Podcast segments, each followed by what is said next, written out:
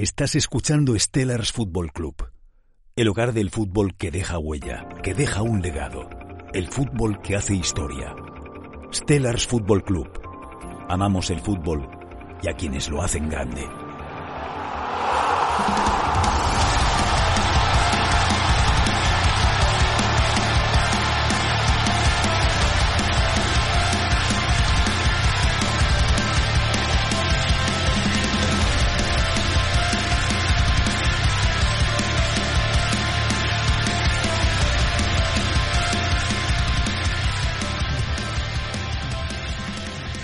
Pues muy buenas a todos, bienvenidos a un nuevo capítulo, bienvenidos a un nuevo podcast de Stellars Football Club. Hoy os traemos, como siempre, un capítulo muy interesante. Ya veréis el invitado de hoy. Estamos muy contentos de que haya podido pues responder a nuestra llamada porque vamos a aprender mucho, vamos a aprender eh, acerca de una parte del fútbol que quizás para mucha gente sea desconocida, pero justamente nuestro invitado de hoy nos va a dar, nos va a dar luz.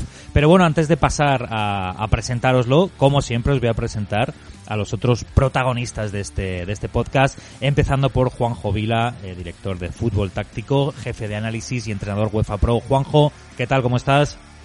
Hola, buena, buenos días. Encantado de estar con vosotros y con un invitado especial hoy que va a ser muy informativo. Exactamente, nosotros también encantados de que estés aquí, al igual que el periodista Borja Martín. ¿Cómo estás, Borja? ¿Qué tal, Dani? Para los críos como yo que nos iniciamos en los 2000 con los juegos de manager como el Championship Manager, el PC Fútbol o, o el Football Manager, la base de datos que tenían esos juegos han sido los precursores de lo que nos va a hablar hoy el, el invitado de hoy. Así que un, una charla que a mí me interesa muchísimo. Creo que a nuestros oyentes le va a interesar muchísimo. Eso es. Eh, bueno, pues hoy tiene mucho que ver esto que ha dicho, que ha dicho Borja.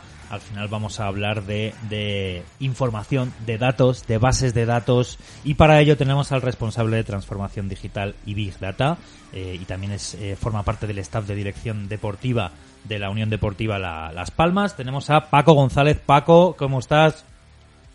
Hola, buenos días. Muy bien, muchas gracias.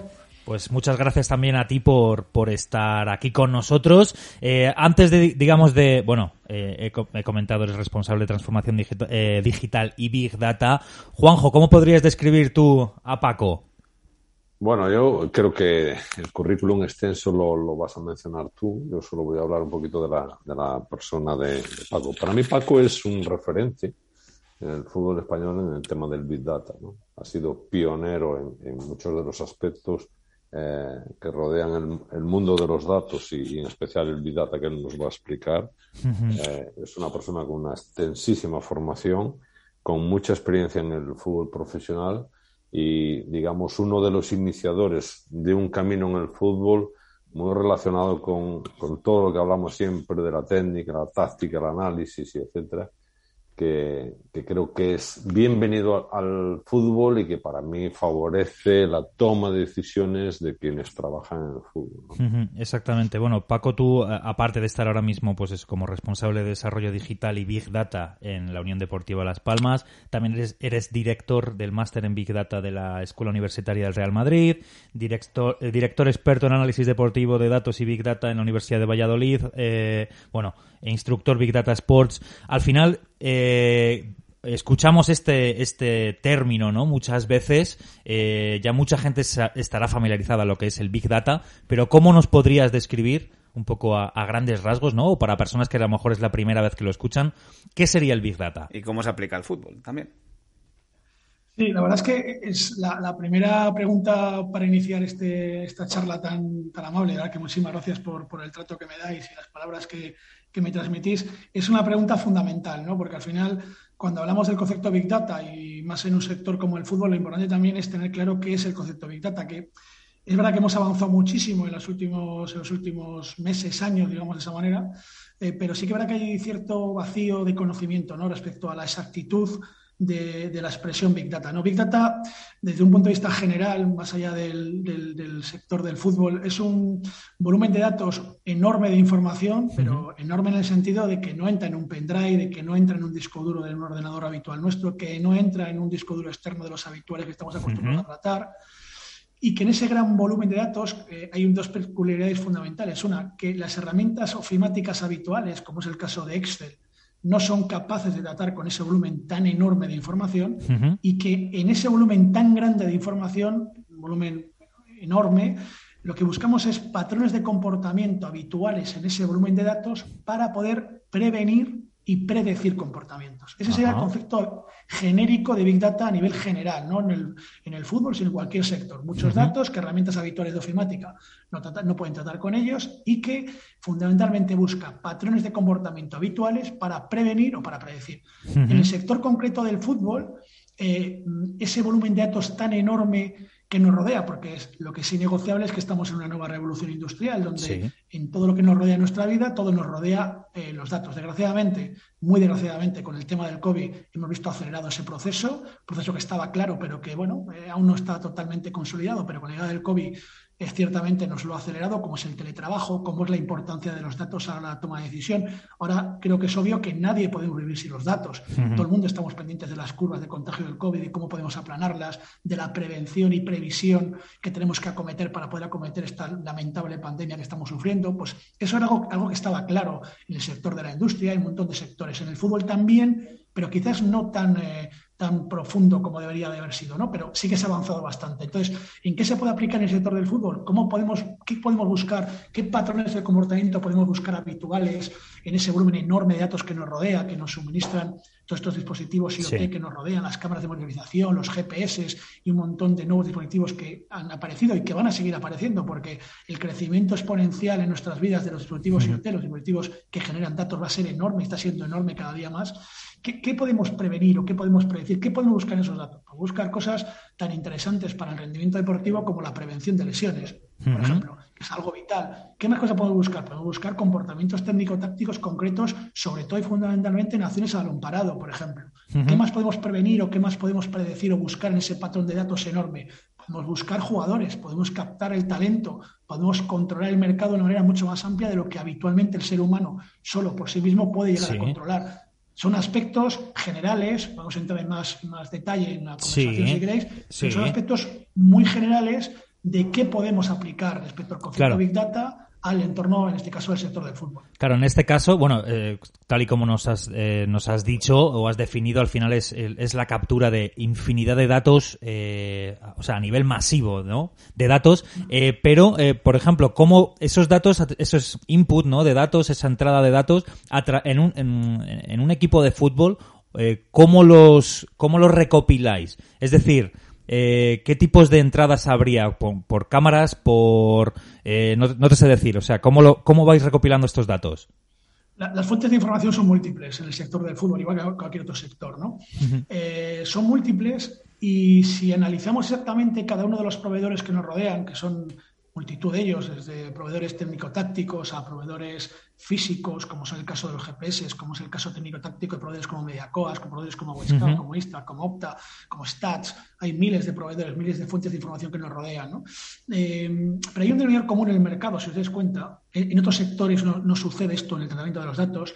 Y es que aún no está regulado, digamos, no está eh, establecido el pago por, por, el acceso a esas fuentes de información. No sé, voy a intentar explicar para que lo entiendan la gente. Si en otro sector yo mm, quiero, necesito una fuente de información vital para mi producción, eh, ese proveedor me vende un API, me vende un acceso a su base de datos para que yo me conecte y yo pueda obtener esa información. A día de hoy no hay esa regulación. Sí es verdad que hay proveedores que ofrecen, que dan esa posibilidad, pero no se ha regulado desde el punto de vista, digamos, de un servicio concreto. ¿no? ¿Eso qué significa? A mi entender, que aún no está totalmente consolidado el tratamiento del dato en el fútbol. Vale. Porque el día que realmente los profesionales del fútbol, los que determinan el juego y los que hacen engrandecer este juego, determinen que efectivamente los datos son algo muy diferencial, en ese día los proveedores van a cobrar mucho dinero por esas fuentes de información, obviamente. Sí. Cosa que actualmente no están haciendo. Se basa más en el aspecto de vídeo, más que en el aspecto de datos, ¿no? Claro. ¿De dónde viene esa información? Pues viene básicamente a tu pregunta de fuentes de información de proveedores que suministran datos en en un caso eh, técnico-tácticos, como puede ser proveedores, ya digo, como Weisca, como Iacoas, como Ista, como TAR, como STAT, hay muchísimos proveedores que ofrecen información a nivel eh, objetiva respecto a lo técnico-táctico. hay fuentes de información, como es, por ejemplo, lo, que nos suministran los GPS desde el punto de vista físico. Y sobre todo hay una fuente de información que para mí es, es la más importante y para mí la más, la más vital, que es lo que nos ofrecen, por ejemplo, las cámaras de monitorización de los estadios, que es el tracking. El tracking, hay dos tipos de, fuentes de información, la que se proviene del eventing y lo que se proviene del tracking. En el eventing son eventos que se capturan de una manera, en algunos casos automática, pero de otra forma muchas veces manuales, ¿no? Son eventos sobre situaciones de juego. En cambio, el tracking es el fichero bruto, es lo que captan las cámaras de monitorización en un estadio, en un entorno de entrenamiento. Ese tracking es el fichero bruto en el cual tenemos absolutamente toda la información que, podemos necesitar.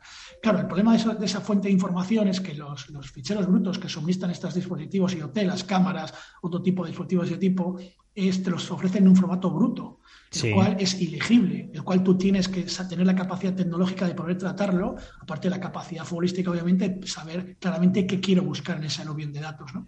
Pero las fuentes de información más, más fundamentales son las que provienen del eventing, son los proveedores que habitualmente estamos acostumbrados a ver, que mayoritariamente son los que podemos ver en cualquier medio de comunicación hoy en día, en el mismo canal de televisión, en el mismo prensa de las, del marca, que aparecen esos radar chat, esos mapas de calor, esas infografías, en el cual eh, viene de esa parte, de la parte del eventing, pero hay una parte que como llamo yo siempre, la parte del iceberg que no ve la gente desde, desde arriba, que es la parte del tracking, que para mí es la parte más importante y que solamente se suministra en entornos de liga de fútbol profesional o en entornos de competición. Claro. Solo tienen acceso a los clubes a esa información. Eso es, y que eso a día de hoy lo que pasa, según lo que entiendo, es que hace falta que toda esa información dentro del tracking haya una persona, pues como por ejemplo la labor de Juanjo, ¿no?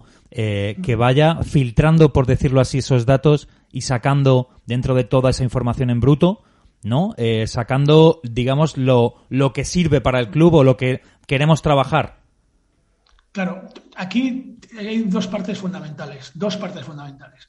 Una es la parte que, afecta directamente al juego, a, lo que es el fútbol, que es, como tú has explicado, nadie mejor que, Juanjo para representar esa figura, un conocedor claro y profundo del juego, y al mismo tiempo necesitas alguien que sea capaz de eh, dar solución o dar eh, paso a la, o solución a las inquietudes que Juanjo tiene respecto al juego a través de los datos. Alguien que sea capaz de buscar o de tener herramientas dentro de su capacidad para que a través de esos datos pueda satisfacer a las necesidades del juego que Juanjo tiene.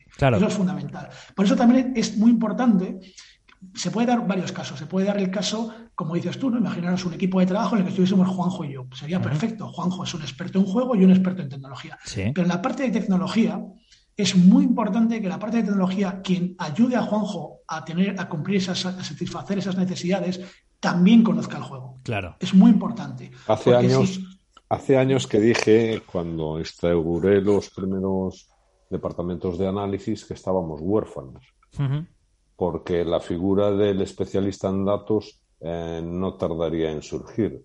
El tiempo me ha dado la razón.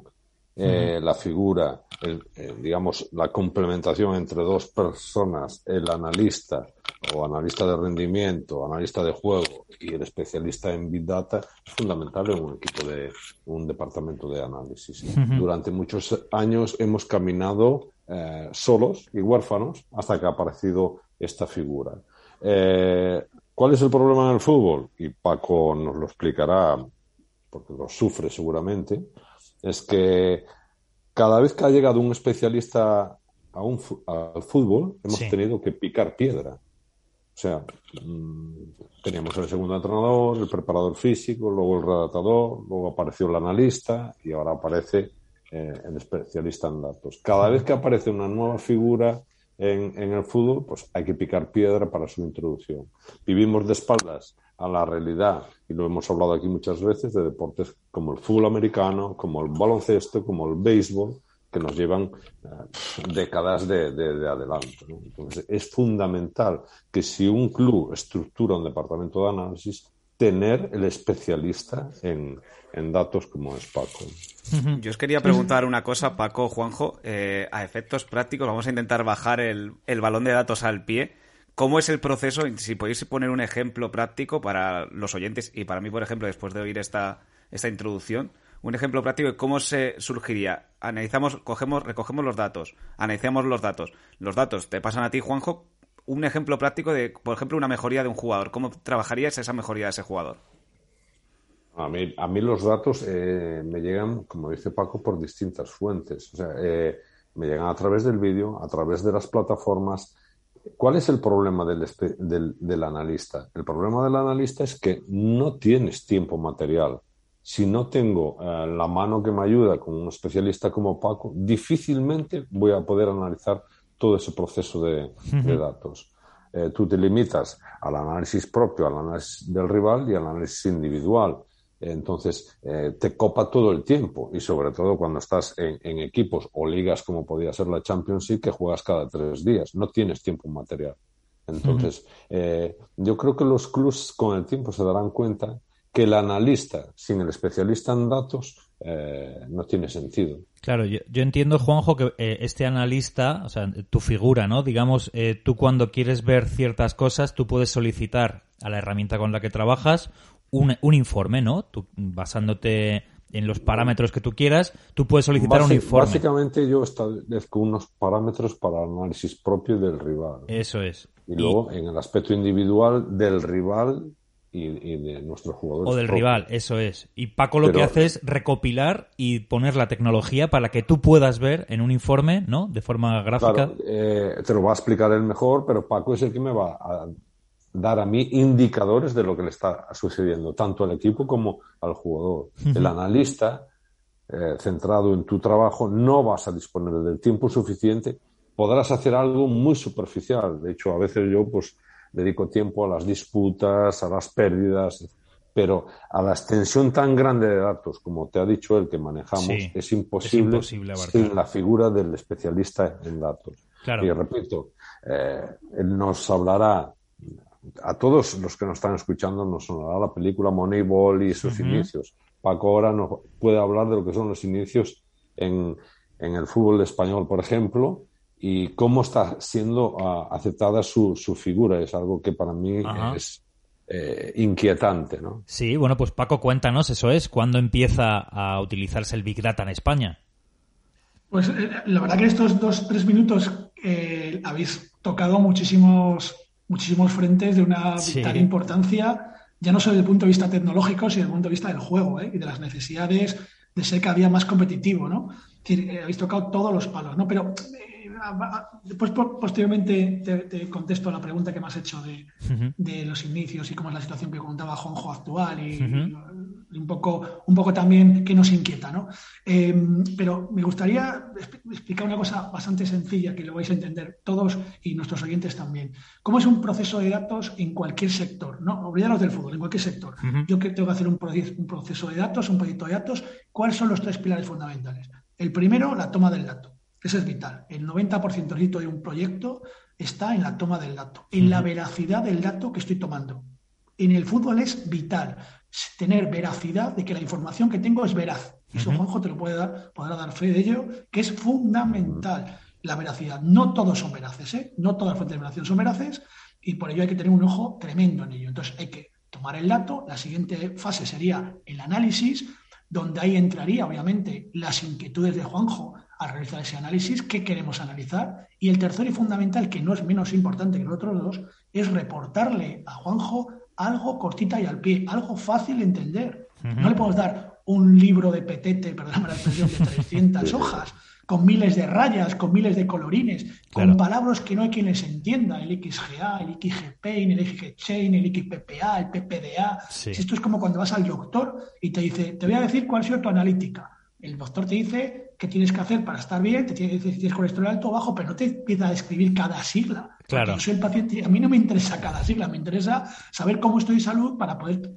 eh, tomar las medidas necesarias para estar cada día mejor. Igual pasa con el cuerpo técnico o igual pasa con, con, profesionales como Juanjo. Hay que darle las cosas pues, con ya y al pie y empatizar con ellos. Eso sería el proceso fundamental. Con lo cual, resumen de todo eso, lo primero, muy importante, que la fuente de información inicial sea veraz, muy veraz. Importante también tener en cuenta que toda esa información que está llegando ahora directamente a los profesionales son información de proveedores que tienen sus propias métricas y sus propios gurús para desarrollar esas métricas. ¿Qué quiero decir con esto?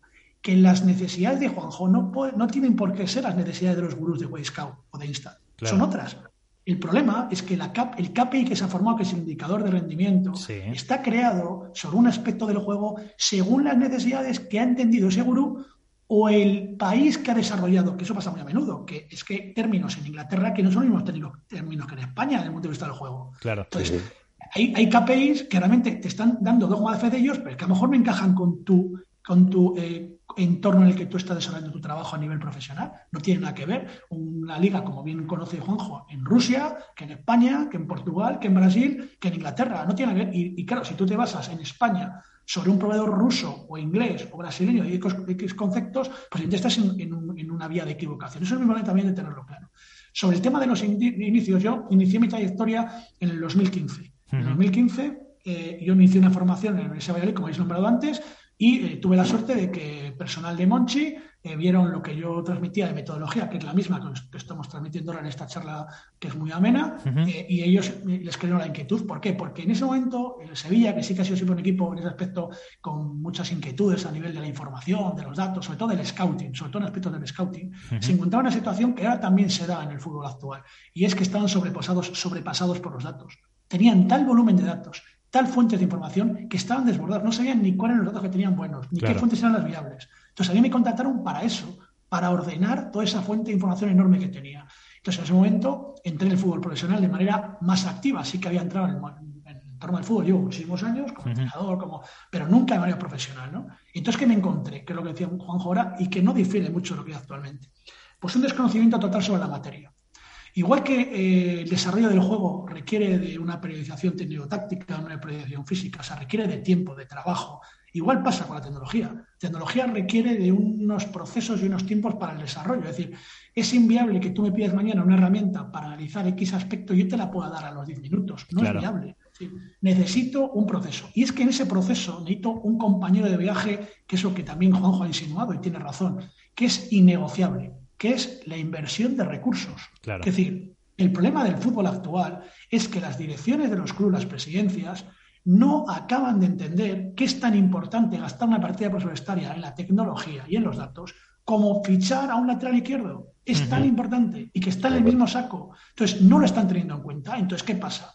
Que no hay verdaderamente estructuras deportivas en el fútbol español realmente bien estructuradas desde el punto de vista tecnológico para satisfacer el juego. No sé si me entienden lo que quiero decir. para el negocio, sí. De hecho, cuando yo estoy en la época del Real Valladolid y ahora en Las Palmas, a mí se me fichan Las Palmas para ayudar a la edición deportiva en poder ascender y en poder tener una metodología con Luis Herrera adecuada para el tema fichaje más bien. Pero también me fichan para el tema de negocio. Me fichan de manera transversal. Yo soy, soy adjunto a la edición deportiva y tengo un feeling terrible y un día a día terrible con la edición deportiva, pero soy transversal a todas las áreas. Yo aplico la tecnología a todas las áreas. Es decir, los clubes entienden que tienen que satisfacer y conseguir ingresos a través de los fans, con lo cual sí que invierten partidas por subestarias interesantes ahí, pero no acaban de entender que también hay que invertirlas en el juego, que es fundamental. Entonces, al no hacerlo, estamos muy faltos de recursos materiales, de herramientas y de recursos humanos preparados. Ojo a esta, ¿eh? Esta también es importante, ¿eh? Porque el problema del fútbol, desde que yo lo conozco, y no sé, Juanjo, la opinión que tendrá, me gustaría también que no la dijese, es que, eh, digamos así un poco la expresión, el San Martín de los datos, ¿a quién se lo cuelgo en, el cuello? ¿A quién? ¿A los pegadores físicos? ¿A quién? ¿Al analista de vídeo? ¿A quién? ¿Al analista de juego? Es decir, ¿qué ha hecho el fútbol? Llegan los datos, es un aluvión que no puedo contener porque es innegociable con la sociedad en la que vivimos. Venga, los datos que nos lleva el pegador físico. No, ¿qué nos lleva? El analista de vídeo. Pero esa persona está preparada. Esa persona tiene una formación académica para poder desarrollar un proyecto tecnológico adecuado. No lo tiene. Es más, si vamos a los perfiles, yo parto del sector de la industria, hasta antes del 2015 eh, parto del sector de la industria. He trabajado en SAP, he trabajado en Microsoft, he trabajado en General Electric. de todo ese entorno de contactos que yo tengo, que son múltiples, como pasa ahora mismo en el fútbol, como Juanjo va a tener un aluvión de contactos terribles en el aspecto del fútbol, de esa red que tengo yo de contactos tecnológicos, ninguno está trabajando en el fútbol a nivel del juego. Ninguno. ¿qué significa eso?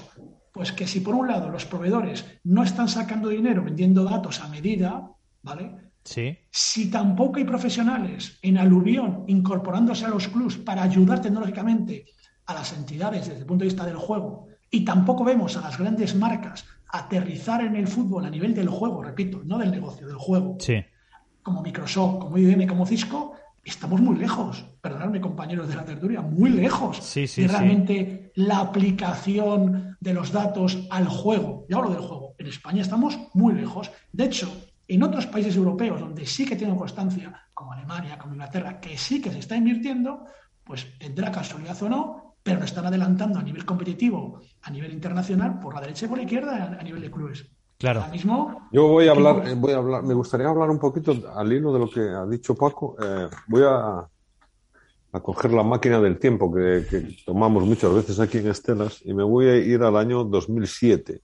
Ujú. La primera vez que me llegó un informe de Amisco, yo me asusté.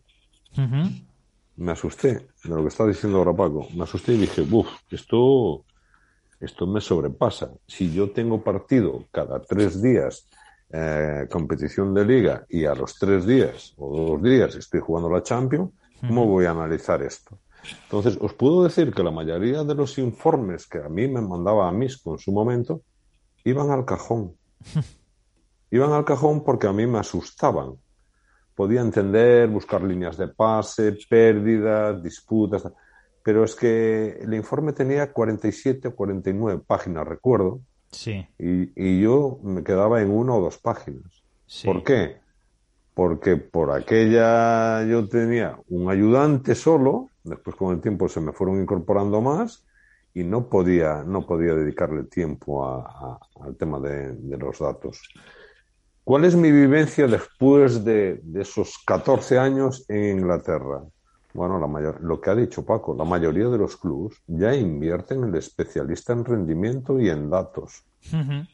Es una figura que los ingleses invierten en todo lo que es conocimiento de tecnología y la aplicación de la tecnología al fútbol, nos llevan mucho adelanto. Y no hablo de Primera División Premier League, que eso ya es otro mundo. Sí. La primera vez que llegué a un campo de fútbol a Inglaterra en Premier League y me dicen que tengo que poner una capturadora porque tengo cinco cámaras en el estadio para ver el partido, que Sí. no necesito ni grabar, solo enchufar a mi ordenador y tendré cinco cámaras. Imaginaros, el nivel cuando en España aún andábamos con el media coach y medio en pañales con una cámara. Sí. Y en el proceso de datos igual. O sea, era terminar el partido y tú a las dos horas no te puedes imaginar todos los datos que te dan de un partido. ¿Cómo voy a trabajar yo sin una figura de un especialista como la figura de Paco? Es imposible. Claro. Y los clubs no quieren invertir. Con el tiempo se darán cuenta. Con el tiempo se han dado cuenta. Llegamos a hacer un máster profesional en, en fútbol, en, en análisis y scouting en la Real Federación Española de Fútbol, que por cierto no se ha continuado. No se ha continuado. Ah, o sea, que hubo un máster, pero que luego de- desa- Sí, yo fui desapareció. el director del, del máster de análisis y scouting en fútbol y no se continuó. Y ese tema de, de Big Data también, también se tocó a través de, de Paco, igual que en muchos otros Claro. eh, eventos que hemos hecho. Entonces, eh, estamos anclados y hace poco vi una información de Javier Fernández, algo que fue algo como jefe de, de, de ana- de da- de datos en el Barça y demás, que decía lo mismo que acaba de decir Paco González. Ojo, que estamos perdiendo una gran oportunidad y no es que nos vayan a adelantar por la derecha o por la izquierda, es que cuando queramos ponernos a la altura de los demás, no vamos a ser capaces. Claro. Y termino porque si no, quito palabra a nuestro invitado. Cuando llego a Inglaterra, conozco un equipo que Paco sabe de sobra, tiene mayor conocimiento que yo, y es el Brentford. Cuando me dicen cómo ficha el Brentford, no solo a jugadores, sino a su propio staff, yo me quedo asustado. ¿Y cómo es? Y, y muchos, y muchos de los que me acompañaban decían, bueno, ya estamos con la historia del Moneyball y no sé qué. Los amigos del Brentford el año pasado, a Ben Rama y a Watkins, fueron traspasados a equipos de la Premier League por un valor de 64 millones de libras. De libras, 70 y pico millones de euros. Los que fichan con el Moneyball. Han ascendido a Premier después de varios años, han construido un nuevo estadio. Ahí está el resultado de los datos en el fútbol. Para los que quieren aún medio reírse del tema datos o del tema análisis. Y la última que voy a sentar aquí, Sí. quiero que quede como cátedra, es que siempre digo que todo aquel que en el fútbol echa en contra del análisis y en contra del, de la data, y todo el tema de datos y profesionales de los datos, es todo aquel que no quiere trabajar. Es el entrenador funcionario. Y mucha culpa de todo esto lo tienen los entrenadores. ¿Por qué? Porque es la cabeza visible para pedir avance en el fútbol. Creer en análisis, en la data, en la preparación física, en todos esos datos y demás. No tirar contra el pulsómetro. Porque he estado en el último, este fin de semana en la actualización de la licencia UEFA Pro y sigue habiendo entrenadores ¿eh? que volvemos locos al jugador con datos, con no sé qué. Sigamos así, que iremos que nos eh, irá... decía Paco, nos adelantarán por la derecha, por la izquierda y por, otro arriba. lado, Yo quería preguntarle a, a Paco, bueno, eh, haciendo referencia, o sea, quería preguntarte dos cosas. Lo primero, eh, el término Moneyball, yo sí sé lo que es, pero ¿a qué se refiere Juanjo con el término Moneyball? Y la segunda pregunta sería, ¿qué necesitan ver los clubes en España para que de pronto digan, ahí va, que lo están haciendo en otros lados? O sea, ¿qué necesitan ver para que espabilen, básicamente? Sobre la primera pregunta, Sí. eh, muy interesante. Moneyball es una película que se realizó, si no mal recuerdo, más de 10 o 12 años hace Sí. atrás, Sí, sí, sí. en el que la protago- protagonizó eh, Brad Pitt. Pitt y que tuvo una influencia muy importante, en el que se basaba en la experiencia de un equipo de, de béisbol en, Sí. en Estados Unidos, en el que fichaba, un equipo humilde, en el que fichaba a través de los datos, a través de las estadísticas, que tampoco se, podía denominar, tampoco se podría denominar Big Data, pero sí estadísticas o tratamiento de información, y tuvo un éxito tremendo. Pero, esa, pero das cuenta del ejemplo de- del concepto Moneyball. Mi Twitter, por ejemplo, es Moneyball. O sea Sí. que, eh, y mi Twitter consta desde hace más de 12, 13, 14 años. ¿Y ¿A qué voy con esto? Ahora está de moda, todo el mundo, no, he visto la película Moneyball, la han puesto en la sexta, en la cuatro, en la cinco, pero si es que hace 12 años, perdonadme, es que esto, Sí. que la película Moneyball hay gente que la hemos visto ya 300 veces, es decir, esto es como las películas de aquellas de, de esto, de, de lo que el viento se llevó, Eva, es que, dices, son clásico. películas que, o sea, la gente, claro, es que era la gente en el 2021, 2020, es como que habla de Moneyball como que, que eso es la nueva panacea, pero es que es una película y es un concepto. Por otro lado, es un concepto erróneo y yo, yo ahí tiro también ese- esa reflexión para todos nuestros oyentes y para, para los que estamos en la- esta interesante tertulia. Eh, eh, aplicación de la estadística, como yo, no, para mí no es, big- no es Big Data, sino estadística, en un entorno el cual estamos hablando que es un entorno en un deporte cíclico. Es decir, porque el béisbol es un deporte cíclico, donde un señor pega un- con un bate o una pelota y tiene un cierto recorrido. Pero es cíclico. El fútbol es acíclico, teorías abiertas. Es que no tiene absolutamente nada que ver. Es decir, es que la aplicación del Big Data en el béisbol es muy fácil. O en deportes como el atletismo, donde no es tan fácil es en el fútbol. Es decir, donde se le saca rendimiento es en el fútbol. Eso por un lado. Es decir, que todo Moneyball viene de ahí. Y yo lanzo esa reflexión. Moneyball ya estamos obsoletos. Hablemos de otros conceptos diferentes. Hablemos de que el fútbol es un deporte que mueve millones de, ma- de- de aficionados alrededor y que mueve millones de emociones y millones de datos. ¿eh? Es el deporte que más datos genera en 90 minutos. Por muchas circunstancias, porque es ciclo, de áreas abiertas, donde todo gira alrededor de una pelota que es fundamental y donde participan 22 señores más unos árbitros que hacen un grado de impredecibilidad tremendo. Es el deporte idóneo para el Big Data. Con lo cual dejemos a un lado el concepto Moneyball, entre comillas, que va- se basa en una película, en un deporte cíclico de hace 12, 14 años, y pensemos en el futuro. Que el futuro es que el fútbol, la tecnología, los estudios ET, nos han demostrado claramente que el fútbol es el deporte rey desde los datos y no es el baloncesto. ¿eh? El baloncesto genera menos información que el fútbol, bastante menos. Entonces, exploremos ese campo enorme para Buen intentar, dato, buen dato. Exactamente, para intentar ayudar al juego, a intentar ayudar a las profesiones como Juanjo, que son expertos en el juego, a intentar mejorar los procesos, las tareas y la mejora de nuestros futbolistas. Yo creo que eso es, eso es vital, ¿no? Eso en el aspecto de, en el aspecto de, de Moneyball. Y la otra pregunta que se me ha olvidado, ¿cuál era la segunda? Eh, sí, hecho? que qué necesitan en España o qué necesitamos en España los clubes para darnos cuenta de lo importante que es. Perfecto, Eh, me, me enrollo con las lo vivo de tal manera, como bien sabe No problema, sí. me pierdo, pero la pregunta que me acabas de hacer es absolutamente increíble, increíblemente buena e interesante. Mm, ¿Cuándo creo yo que eso puede suceder? Pues yo te he dado una contestación que la llevo manteniendo hace mucho tiempo.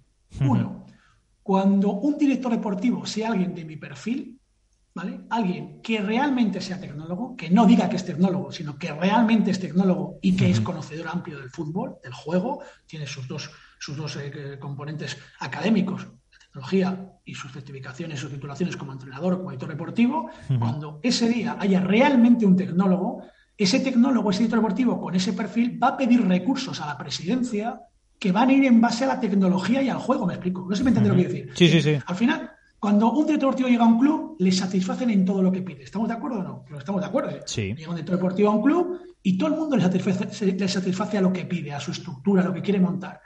Eh, la, entonces, claro, si eso es así, eh, ¿por qué los directores deportivos habituales del fútbol español no invierten en tecnología? No tienen estructuras potentes. Yo si mañana soy director deportivo de un club, no, os aseguro que mis scouts son mitad tecnólogos, mitad fútbol, ¿eh? Y que mi estructura y que el entrenador que venga a mi club tendrá una estructura de apoyo tecnológica y deportiva. En fin, eso lo tengo claro. Y en cambio tener a un analista, como bien dice Juanjo, que es chico para todo, pues tendría un departamento de tres o cuatro personas que solo se dediquen a explotar media coach, solo y exclusivamente, porque es una fuente tremenda de, de conocimiento y de información. Cuando eso no sucede, Juanjo lo puede dar fe, no Sí, es así. Paco, si me, si me lo permites, y, y para que sigas, un dato, porque mi amigo Carlos Planchar es el analista de Pep Guardiola. Eh, ¿Sabéis cuántas personas trabajan en el departamento de análisis del Manchester City? No. 13. Claro. Sí, sí. Con eso, con eso creo que queda contestado lo Yo que, es que, Paco que- reclama, ¿no? per- permitidme también que, que- que os comente esto. Cada vez veo más símiles entre el marketing de empresas que venden productos, ¿vale? En cuanto a la el, el- el tipo de estructuración de los equipos em, de Big Data para empresas. ¿Vale? O sea, es que cada vez veo eh, más símiles entre los que estáis comentando de que en los equipos de fútbol debería haber perfiles, al igual que hay en las empresas, para ver, por ejemplo, las ventas eh, O sea, perfiles o ciertos datos de marketing digital en el que se mide las ventas, en el que se mide lo que te cuesta llegar a un cliente, en el que se mide una serie de cosas, cada vez lo veo más eh, parecido con, con esto que estamos hablando hoy del Big Data en el fútbol. Es decir, creo que todavía como que se está metiendo una figura que sería como sí, el medio analista tal, pero que todavía, como bien ha dicho antes también Paco, eh, no ha madurado este, em, ¿cómo decirlo? La, la creación de, de equipos de trabajo en los clubes como para diferenciar que no solo tiene que haber una persona que sepa un poco de fútbol y de tecnología, sino que lo que acaba de decir Juanjo, debería haber muchos perfiles diferentes dentro solo del Big Data en el fútbol. O sea que... Y, so- y sobre todo, si me permitís, dentro de esa reflexión que habéis hecho, que me parece súper interesante, que estoy de acuerdo contigo, hay que también tener clara una cosa, ¿eh? Esto es un juego, ¿eh? Vamos Sí, a tenerlo claro, ya tampoco... Es un juego. Es un juego, es un juego eh, muy bonito en el que la tecnología no, o sea, la tecnología viene a aportar su de arena o, las, o la situación o la revolución industrial en la cual nos, nos toca vivir en esta vida ahora mismo, que es todo relacionado con los datos, pues está claro que abarca el fútbol también desde el punto de vista del juego. Se la abarca porque Sí. le genera información, le genera inquietudes, le genera preguntas que engrandece al juego. Entonces, pero es un juego, vamos a dejarlo claro. Tampoco vamos a, a Lo que, poner. pa- eh, claro, lo que, lo que pasa, Paco, que es un juego que mueve muchísimo dinero, mucho Sí, sí, sí, más está claro, que claro, incluso claro. le- estas empresas que utilizan el marketing digital y tal.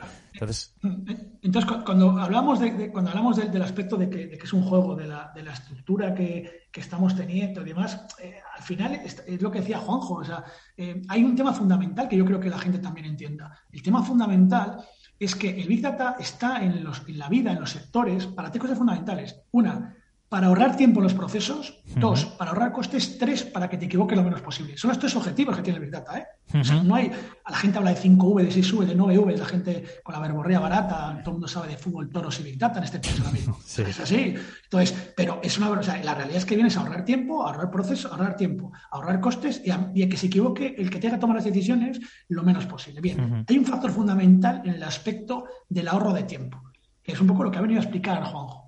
Si Pep Guardiola tiene 13 personas en ese departamento, su equipo de trabajo de su núcleo duro, Pep y su segundo y tal, no van a perder el tiempo en absoluto en el tema de los datos. ¿Por qué? Porque ya tiene a 13 tíos trabajando allí. No sé si me explico lo que quiero decir. Sí. Lo que tú no puedes tener es a un preparador físico que le pagas y además en el fútbol a nivel profesional y en la élite se le paga muy bien a la gente, ¿eh? Porque hay ingenieros y médicos que ganan menos que los profesionales del fútbol. ¿eh? Sí, sí. Y a una persona que le estás pagando un dinero de preparador físico, de redactador, de segundo entrenador, de lo que tú quieras, y resulta que le tienes perdiendo el tiempo, el 30% de su tiempo, cortando y pegando columnas de este. Pero, pero estamos tontos por la expresión. O sea, ¿Esto en qué sector productivo se permite? O sea, eh, ¿vosotros imagináis- una empresa que paga a un profesional directivo o con un cargo semidirectivo 100.000, 150.000, 200.000, 90.000, 300.000 o más, o más, como pasa en el fútbol, y le tengo el 30% de mi tiempo colando y pegando cunas de este. No, hombre, tenle para que investigue cómo sacar el máximo rendimiento a sus futbolistas.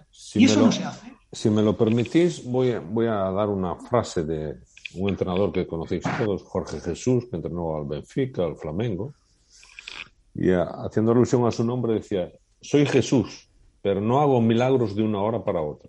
Con la ayuda de todos traeremos títulos. El problema en el fútbol es siempre el tiempo, la gestión del tiempo en todas las áreas, áreas de conocimiento para planificar la gerencia de proyectos. Entonces, el problema es que quien nos gobierna en el fútbol no cree, no cree en los proyectos o no tiene proyectos. Siempre digo que el problema, el, el gravísimo problema del fútbol es que quien encabeza los proyectos no tiene conocimiento de, este deporte y de todo lo que rodea a este reporte, tecnología, eh, eh, todo tipo de preparación. Y somos la única empresa del mundo, la única empresa del mundo que se le audita cada siete días, incluso a veces cada tres días. Y siempre los responsables son, siempre son los mismos, la figura del entrenador y, y sus ayudantes.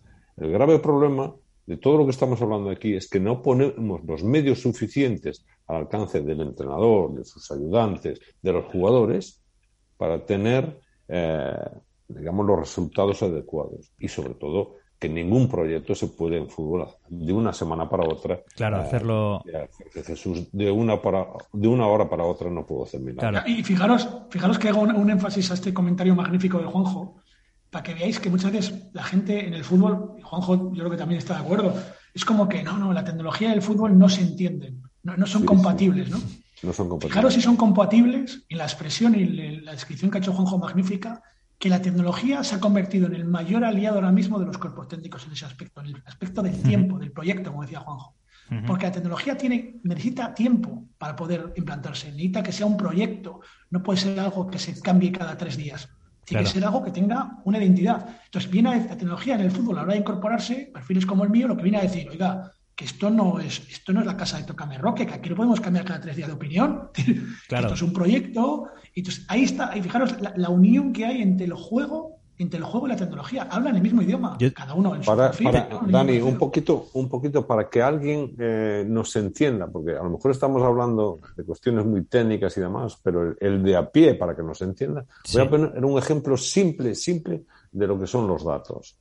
Una vez, un preparador físico y el médico indicaron al entrenador, solo con los metros recorridos, distancias, etcétera, aceleraciones, tal, le indicaron al entrenador, este jugador está cerca de lesionarse.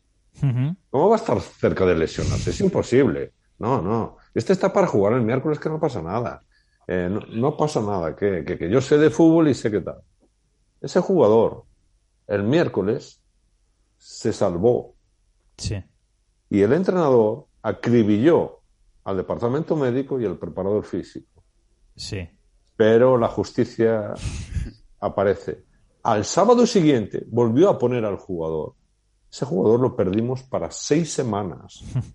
Claro, o sea, no también... voy a dar nombre ni apellido. para seis semanas por no hacer caso a los datos. Yo quiero decir una, cosa. Estabas, has dicho, Juanjo, a la gente de a pie. Yo me considero de a pie y me gustaría preguntar a Paco sobre la importancia de los datos a la hora de, fichar y a la hora del mercado de fichajes. He hecho alusión al principio al, a la base de datos de los juegos de fútbol, PC Fútbol, Championship Manager, Football Manager.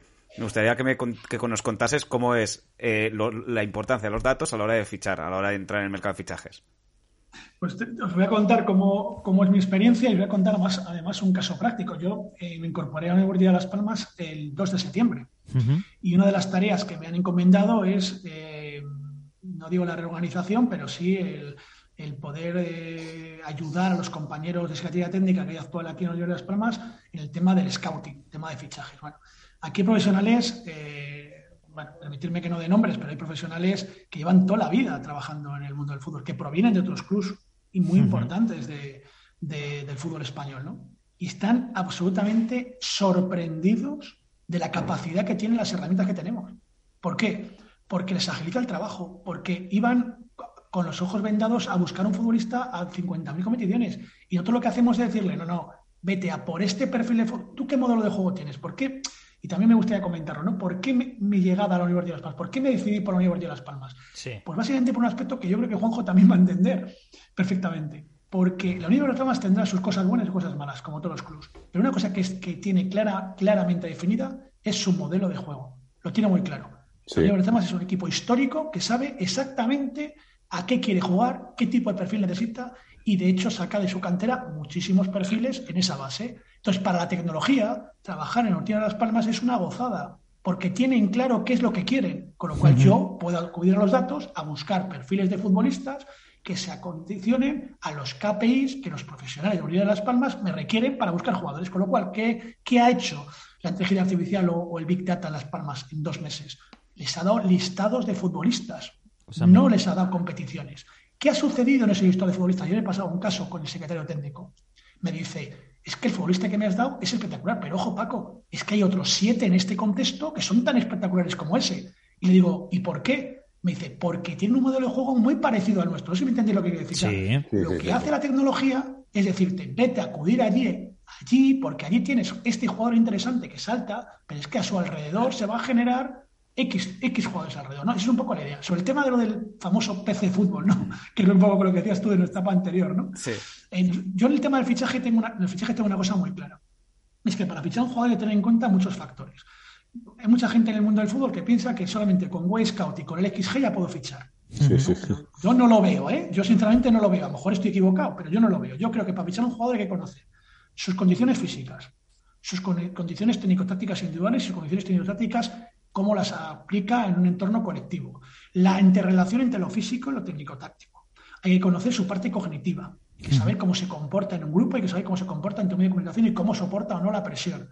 Y hay que conocer también la opinión subjetiva de los profesionales históricos de toda la vida del fútbol, de los scouts, que saben interpretar y conocer el juego de manera adecuada. Todo eso hay que meterlo en una coctelera. Esa coctelera, en mi caso, es una base de datos donde adquiero información técnico-táctica de proveedores, donde adquiero información física que, tengo de los rendimientos de los futbolistas, donde adquiero comportamiento en redes sociales, comportamiento en ruedas de prensa a nivel de Google Analytics y donde también adquiero información en una gran base de datos subjetiva de la información de los scouts.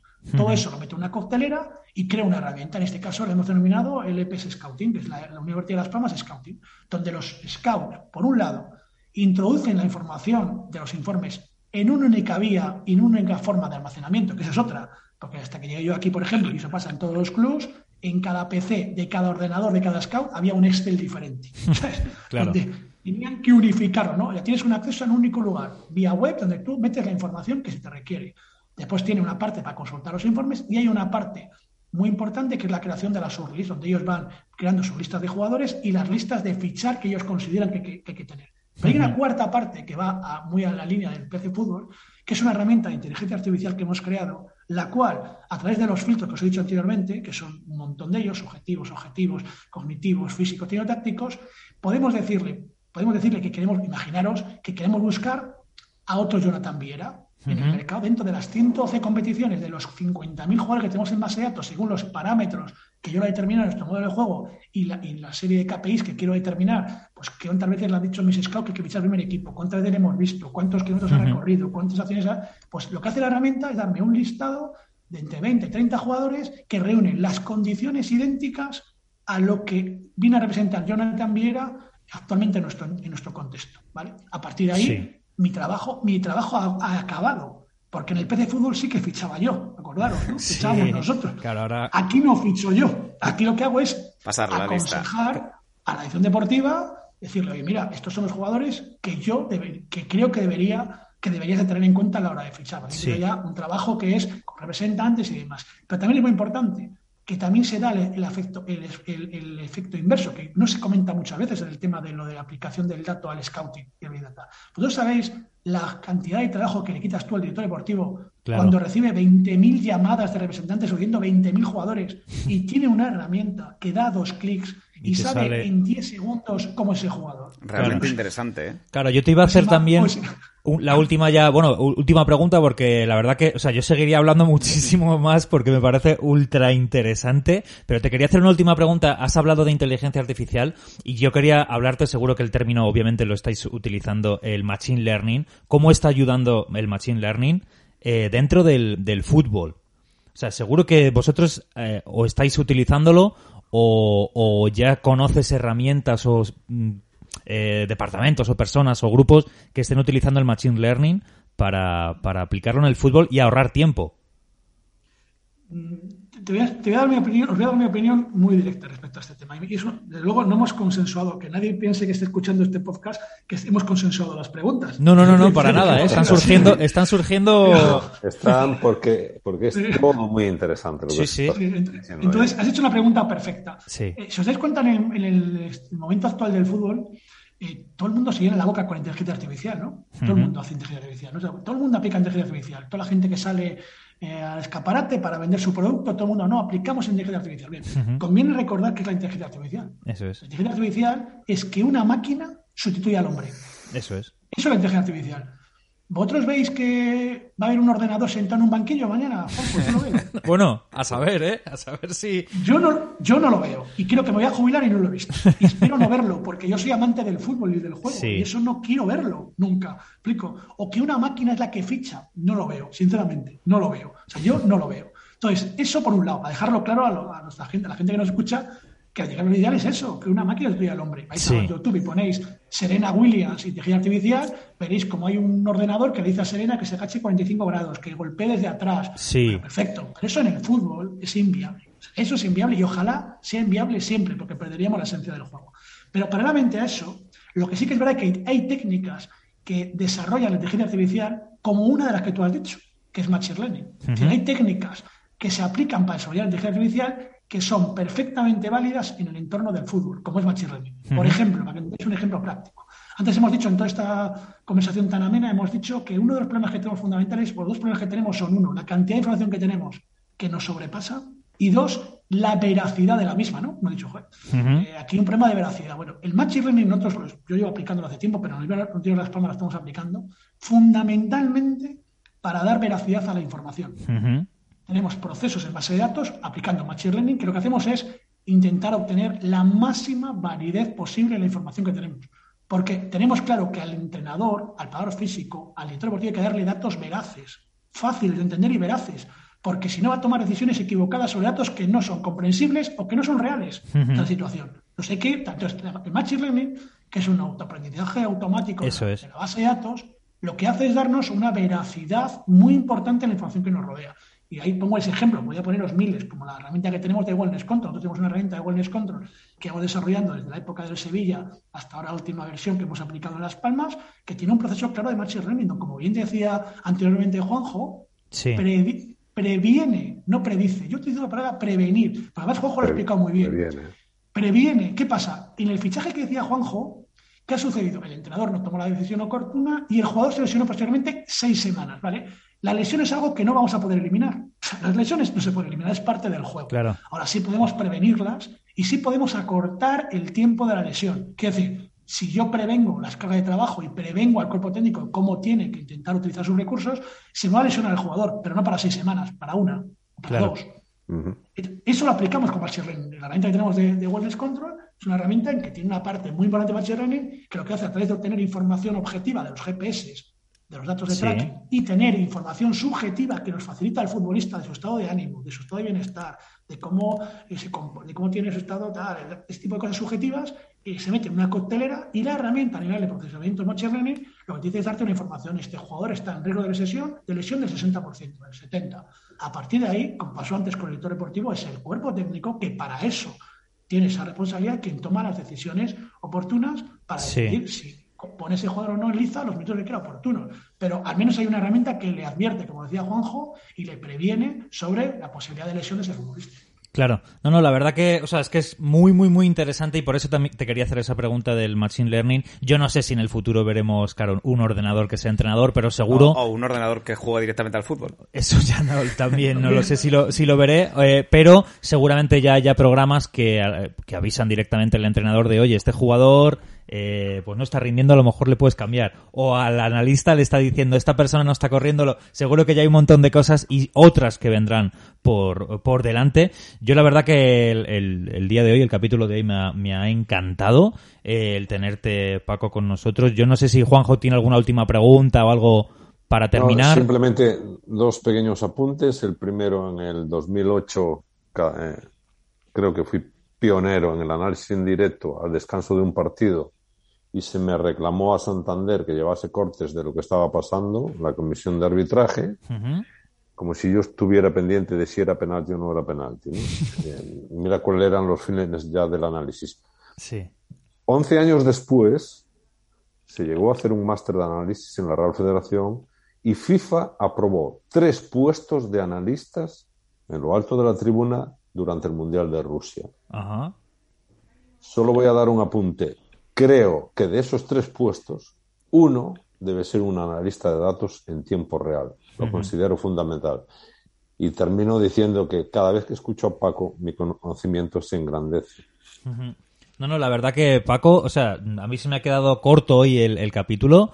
Me gustaría, si te parece bien, que otro día... Eh, pues, la segunda parte. Sí, sí, sí, que pudiéramos seguir hablando de esto porque en realidad creo que es muy, muy, muy interesante y es un poco el ver el fútbol del, del futuro. O sea, yo creo que es mm, de aquí a poco tiempo vamos a ver esto mucho más integrado dentro de los clubes. ¿Vamos a verlo o deberíamos verlo? Deberíamos verlo, o sea, deberíamos verlo seguro pero el tiempo que pase hasta que lo veamos, pues habrá que, habrá que ver cuánto tardan a lo mejor otras ligas en, en, avanzar y que aquí en España nos demos cuenta de lo que nos estamos perdiendo. Yo creo que aquí solo avanzamos a golpes, ¿eh, Dani? Sí, no, cuando vemos al vecino triunfar decimos, ahí va, seguramente. Pero bueno, Paco, ha sido la verdad que un, placer tenerte. Eh, ya te digo, te, te, invito si quieres otro día, me encantaría que, estuvieras eh, con nosotros. El placer ha sido mío y agradecido. La verdad que la espada de Damocles de la competición, como bien decía Juanjo durante toda esta, toda esta charla que hemos tenido, es suficientemente agobiante como para eh, disfrutar de momentos como este, porque estos momentos son los que nos, liberamos y hablamos de fútbol, de, cosas productivas, de cosas de futuro, de cosas que pueden engrandecer en nuestro juego y para mí es un placer dar formación o estar en charlas con gente como vosotros, un placer. Y en el caso de Juanjo, concretamente, para mí es una referencia, él lo sabe, creo que en, una, en un congreso que fue de renovación de la titulación UEFA, que fue así, eh, mi, mi presentación tenía una parte que estaba tomada, una parte tecnológica, pero que estaba tomada de las presentaciones de Juanjo sobre cómo se debía contextualizar el juego y cómo se debía analizar. Creo que lo hablamos en ese día. perdona que te he tomado como referencia. Yo te lo agradezco para mí, para que deis cuenta que la tecnología, eh, su, principal, su principal fuente de consumo, su principal gasolina son los profesionales como Juanjo. Eso que nunca nadie. O sea, que nadie vea en la tecnología un problema en invadir el estado de confort de muchos de los profesionales del fútbol, que es otro de los problemas que existe. Claro, no, no, pues nosotros te agradecemos que hayas estado con nosotros, igual que agradecemos que Juanjo también forme parte de este, de este podcast, porque al final es, él ha sido un pionero en muchas de, la, de las cosas que ahora vemos que se están desarrollando. Así que Juanjo, aunque te lo decimos poco, pero oye, también te agradecemos que estés con nosotros. Así que, bueno, gracias, gracias a los dos por haber estado compartiendo. También por haber estado compartiendo una parte del fútbol quizá muy desconocida, pero muy necesaria. Pero es algo que yo creo que la gente que ama realmente este deporte mm, lo va a agradecer, no solo... Y le va a encantar, Dani. y le va a encantar, no solo el, el balón, ya sabemos que atrae mucho, que solo vemos el balón, pero hay mucho detrás que, es importante que conozcamos. Así que gracias a los dos, como también gracias a, Borja. Un placer escuchar, aprender. Yo ya directamente no, no vengo al podcast Estelas, vengo al Máster Estelas. pues sí, la verdad que al final estamos aprendiendo muchísimo gracias a gente como, como Paco, como Juanjo. Y bueno, nosotros también intentamos aportar nuestro granito de, arena. Y también, bueno, queremos agradecer como siempre a los que nos estáis escuchando, tanto por Evox como por Spotify. Y también os invitamos a que os, nos sigáis en redes sociales, Estelas Club, en Instagram, en Twitter, en, Facebook y en TikTok. Y ojo, Dani, que en TikTok estamos cerca ya de los 3.000, ¿eh? Eso es, 3.000 seguidores, pues eh, os animamos a que sigáis ahí, si no lo seguís, que, que, lo hagáis lo antes posible. Y nada, dentro de poquito más información, eh, dentro de poquito pues más cosas que aprender, así que gracias a todos y hasta luego. La naturaleza creó el tiempo, el espacio y la materia la vida es su legado, es lo que somos. Pero tan solo aquello valioso es capaz de perdurar en el tiempo. Somos cada paso que hemos dado. Somos errores, hazañas y triunfos. Somos nuestros actos y lo que inspiramos con ellos. Cada idea, cada emoción, lo que sentimos y lo que hacemos sentir. Somos cada gota de sudor derramada para alcanzar nuestros sueños. Somos recuerdos y todo aquello que dejamos a nuestro paso. Somos nuestro legado.